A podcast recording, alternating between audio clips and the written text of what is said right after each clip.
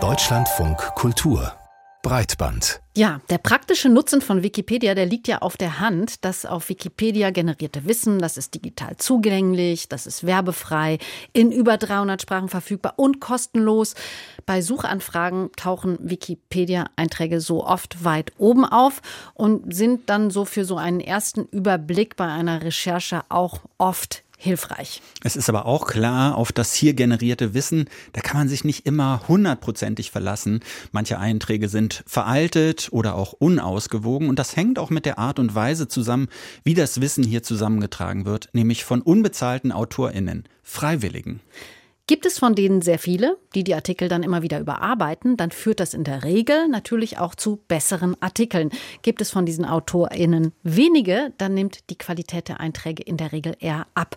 Und das ist das aktuelle, auch vielleicht nicht ganz so aktuelle, schon etwas länger bestehende Problem der Wikipedia. Die Anzahl der AutorInnen, die sinkt nämlich beständig und damit auch die eh schon nicht gerade ausgeprägte Diversität derselben. Und nun hat die dahinterstehende Wikimedia Foundation mal wieder, muss man sagen, eine Initiative gestartet, um über neue Software-Features mehr Beitragende zu rekrutieren. Aber ist es damit getan? Darüber haben wir vor der Sendung mit dem Wirtschaftswissenschaftler Leonhard Dobusch gesprochen. Und unsere erste Frage war dann auch, ob er diese neuen Features inklusive neuer personalisierter Newcomer-Seite und Mentorenprogramm für geeignet hält, neuen AutorInnen den Einstieg eben zu erleichtern.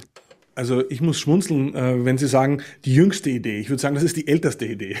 Also neue Features zu schaffen, zu entwickeln, mit Hilfe von Spendengeldern, die es leichter machen sollen, einzusteigen. Das ist wirklich die Idee, die man eigentlich seit Beginn des äh, Editorinnen und Editorenschwunds äh, verfolgt hat. Das beginnt damit, dass man zum Beispiel einen Visual Editor entwickelt hat, der es heute ermöglicht, viele Änderungen vorzunehmen, ähnlich wie in einer ganz normalen Textverarbeitungssoftware wie Word.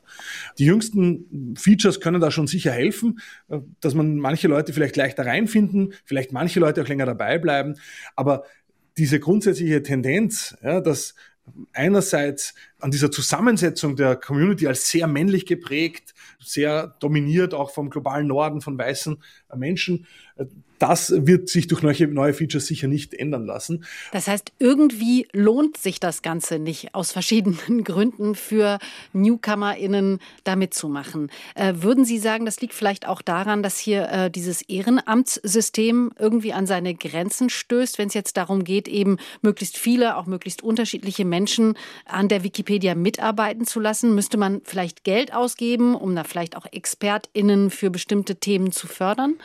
Also man muss einfach sagen, dass in einem Punkt die Wikimedia-Organisation in den letzten 15 Jahren unglaublich erfolgreich gewesen ist und wirklich enorme Zuwachsraten erzielt hat, nämlich wenn es darum ging, Spenden zu sammeln. Offensichtlich sind die Leute eher bereit, ähm, Geld an die Wikimedia zu bezahlen, als selbst an den Artikeln mitzuschreiben. Und das Problem ist aber, dadurch, dass man sehr strikt derzeit noch äh, die Strategie verfolgt, keine Bezahlung für inhaltliche Beiträge in der Wikipedia, fließt dieses Geld, das da gesammelt wird, und wir reden hier wirklich von enormen Summen. Also die Wikimedia Foundation hat Rücklagen von über 100 Millionen Dollar und dann noch zusätzlich ein, ein sozusagen einen, einen Polster äh, für schlechte Zeiten auch nochmal von 100 Millionen Dollar.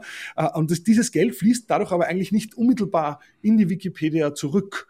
Ja? Und ähm, wenn man sich anschaut, dass manche Probleme seit zehn Jahren relativ unverändert sind, da finde ich, könnte man schon ernsthaft die Frage stellen, ob es nicht mal Zeit wäre, an diesem Tabu der reinen und ausschließlichen Ehrenamtlichkeit zu rütteln. Denn Geld genug für hauptamtliche Taskforces, Schwerpunktredaktionen oder Community-Moderatorinnen äh, wäre da. Wofür wird das Geld denn ausgegeben? Einerseits investiert die Wikimedia Foundation sehr viel Geld in Softwareentwicklung.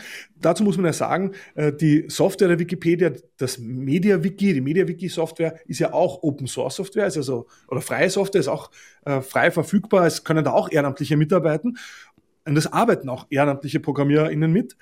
Nur da ist es offensichtlich kein Problem oder selbstverständlich oder akzeptierter, äh, dass man hier quasi ehrenamtliche ProgrammierInnen und äh, hauptamtlich von der Wikimedia Foundation bezahlte ProgrammierInnen Seite an Seite arbeiten lässt. Wenn es um die Inhalte geht, äh, da möchte man das nicht. Ich könnte mir vorstellen, dass auch ein ziemlicher Teil des Geldes für Serverkosten rausgeht.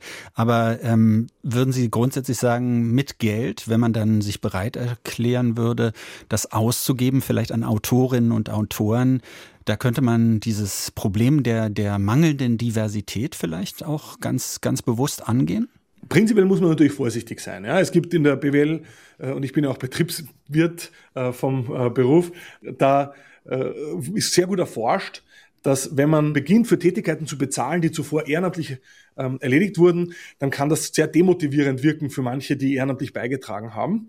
Ich glaube, es wäre wichtig, dass man in einem ersten Schritt in einzelnen Sprachversionen, und das ist ja das Schöne bei der Wikipedia, es gibt so viele unterschiedliche Sprachversionen, man kann hier mal in einzelnen Sprachversionen was ausprobieren, Experimente starten und wenn sich die bewähren, wenn die funktionieren, dann kann man sie in anderen Sprachversionen ausrollen. Und ich glaube, das Wichtigste wäre mal so spezifische Taskforces zu haben oder, oder Spezialredaktionen, wenn man so will, äh, die sich mit Bereichen befassen, die besonders äh, problembeladen sind. Also einer der Hauptthemen, äh, die auch an mich immer wieder herangetragen werden, obwohl ich ja nur Wikipedia-Forscher bin, äh, sind Menschen, die Wikipedia-Einträge haben und unter diesen Wikipedia-Einträgen sehr stark leiden. Äh, das betrifft zum Beispiel ganz stark äh, weibliche Personen mit Migrationshintergrund, die dann teilweise ständig auf der Hut sein müssen, ihren Wikipedia-Eintrag vor irgendwelchen bösartigen Manipulationsversuchen zu schützen. Aber eigentlich haben sie sich das gar nicht ausgesucht, das wollten sie gar nicht machen. Aber es ist so dominant und so wichtig für ihre öffentliche Persona, dass sie dazu gezwungen sind und gleichzeitig gibt es ja die Regel, dass man selbst seinen eigenen Wikipedia-Eintrag nicht editieren darf. Und ich glaube, für diesen Bereich Artikel über lebende Personen, das wäre zum Beispiel ein Thema, da braucht es einfach hauptamtliche Verantwortlichkeit von Seiten der Wikimedia Foundation, weil da ist einfach der Einfluss, die Bedeutung, die Folgen für das Leben von Einzelnen zu groß. Sie haben es gerade angesprochen, ähm, es wird davon abgeraten, man darf es nicht, seine eigenen Artikel bearbeiten. Würden Sie sagen, da ist irgendwie ein Systemfehler? Prinzipiell finde ich das sehr gut, dass die Wikimedia äh, oder auch Wikipedia ist, dass ja eigentlich die Community hier warnt vor Interessenskonflikten, die hier einfach entstehen können. Ja? Das ist ja genau das, dass man nicht möchte, dass Wikipedia zu einem Portal wird, wo Lobbyistinnen und Lobbyisten sich breit machen. Das wird natürlich auf Kosten äh, der Qualität der Information gehen.